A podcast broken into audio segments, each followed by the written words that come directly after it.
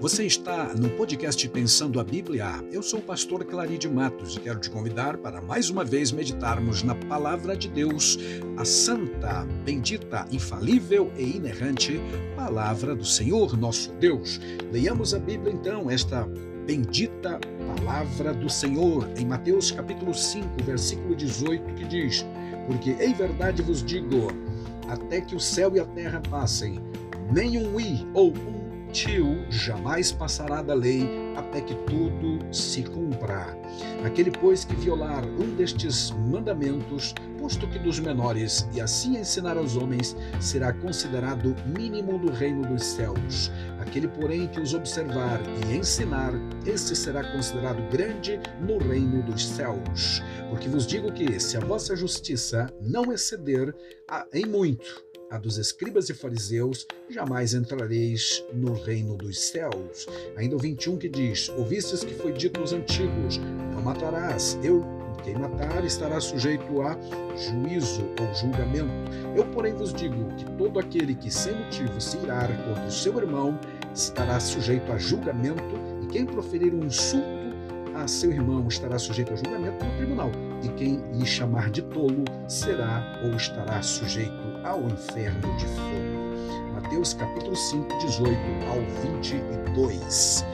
Temos aqui, amados irmãos, as palavras santas de nosso Mestre Divino a respeito da importância de se cuidar com os detalhes da palavra de Deus. Nosso tema deste episódio é a inerrância da Bíblia. Jesus diz que, lá na sua palavra, em João 6,63 também, que a sua palavra age no âmbito do Espírito. Ele diz literalmente: as palavras que vos tenho falado são Espírito e são vidas. Ou melhor, são vida, ela gera vida no coração dos seus ouvintes.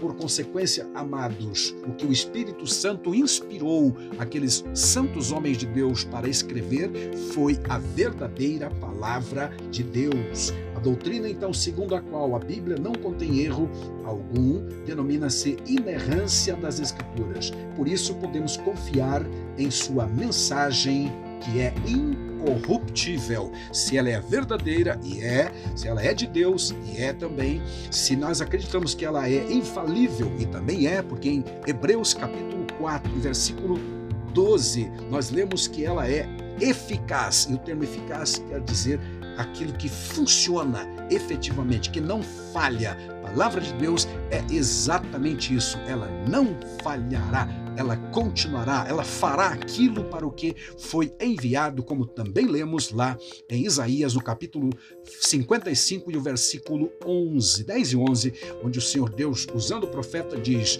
Assim como a chuva e a neve descem do céu, regam a terra, tornando-a, portanto, produtiva para o agricultor, assim será a minha palavra. Ela não voltará para mim vazia, mas fará aquilo para que a enviei. Glória a Deus. Por isso tenhamos a certeza absoluta de que a palavra de Deus, apesar de todos os séculos já passados, milênios, na verdade, a partir do primeiro escritor da Bíblia Sagrada, por ter sido inspirada por Deus, nós temos então a derivação dessa inspiração como a infalibilidade e também a inerrância desta bendita palavra de Deus, contanto que ela seja corretamente traduzida nas nossas traduções e nossas versões no idioma, por exemplo, nosso que é o português. Inicialmente, então, pensemos no que é essa inerrância.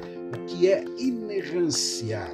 Este conceito traz a seguinte definição: é a doutrina segundo a qual a Bíblia não contém erro algum. Significa que ela é verdadeira em tudo que afirma.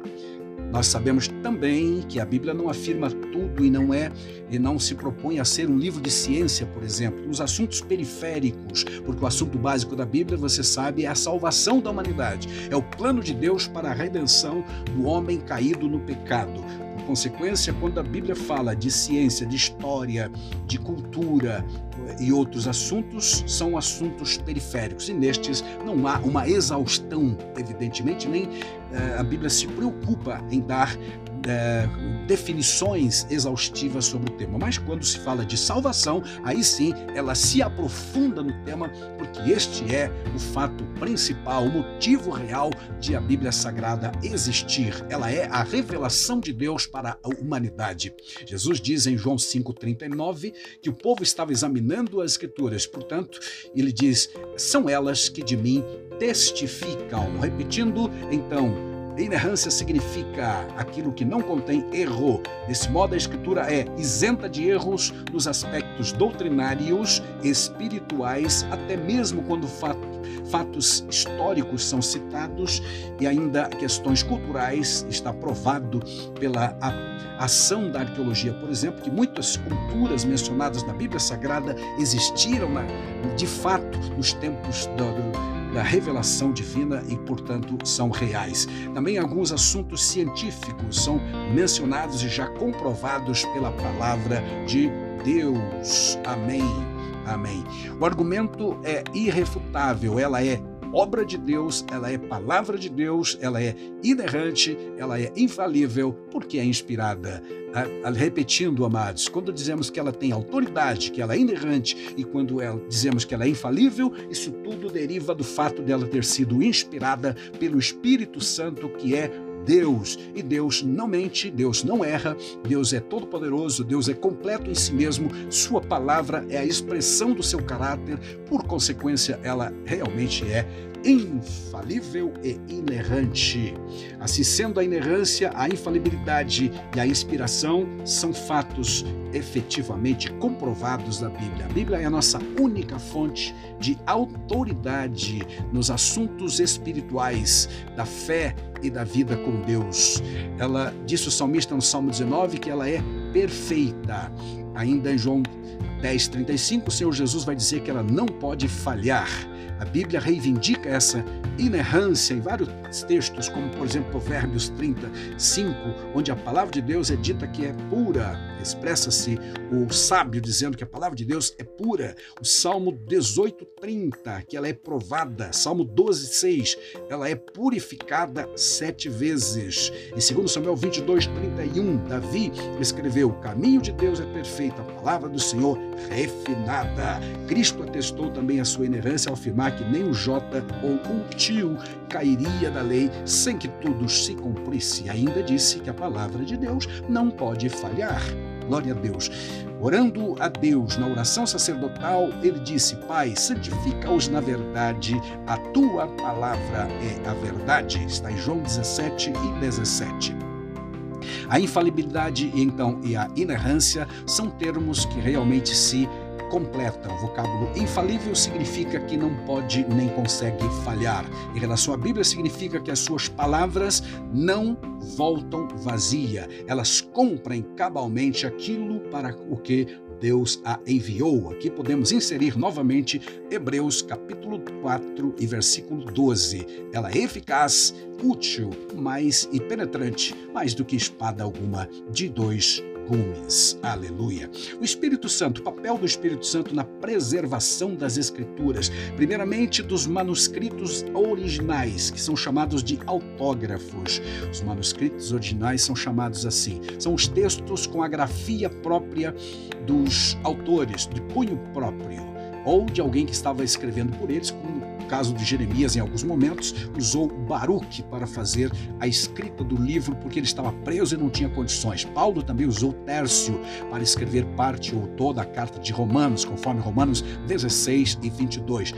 Porém, as palavras inspiradas do apóstolo e também do profeta Jeremias eram o conteúdo revelativo, revelado de Deus para a alma, o ser e a vida daquele profeta que era transmitido fielmente aos seus manuenses, como é chamado. Cremos que a inerrância das Escrituras pertence a esses documentos originais, portanto, não há absolutamente nenhuma falha nos originais. Um dos possíveis problemas é o fato de que hoje não temos nenhum desses originais. Temos sim cópias, que são chamadas de apócrifos. Eh, as cópias dos manuscritos originais são chamadas assim, apógrafos, palavra de origem grega. Atualmente existem no mundo mais cerca de 25 mil cópias dos manuscritos bíblicos. Uh, acima de inimaginável, aliás, em relação aos livros de outros autores humanos e seculares. Não há nenhum autor, por mais famoso que seja, dos filósofos ou dos pensadores antigos, que tenha tantas cópias como a Bíblia Sagrada. Temos, repito, cerca de 25 mil cópias, tanto do, no idioma hebraico quanto grego e latim também. Os escribas judeus transcreviam com uh, esses manuscritos de cópia para cópia eh, constantemente por conta da deterioração dos originais. Era necessário fazer isso e eles faziam com muito esmero, com cuidado, com temor, em oração e de forma milimétrica, porque contavam as letras de um parágrafo, contavam as palavras, melhor dizendo, do parágrafo, contavam contavam, também as letras de uma palavra para não errar mesmo.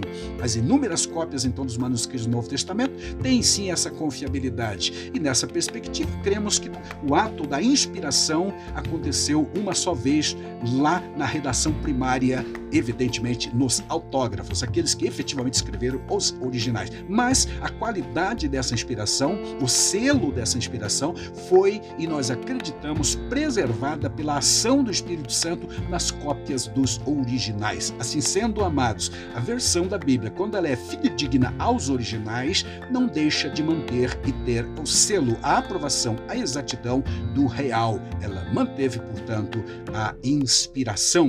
Fique tranquilo, então, lendo a sua Bíblia, mesmo na língua portuguesa, tenha certeza de que está preservada com fidelidade a o selo da aprovação de Deus. Aleluia. Ela é a fonte a única fonte de revelação escrita de Deus para a humanidade. Glória a Deus por isso.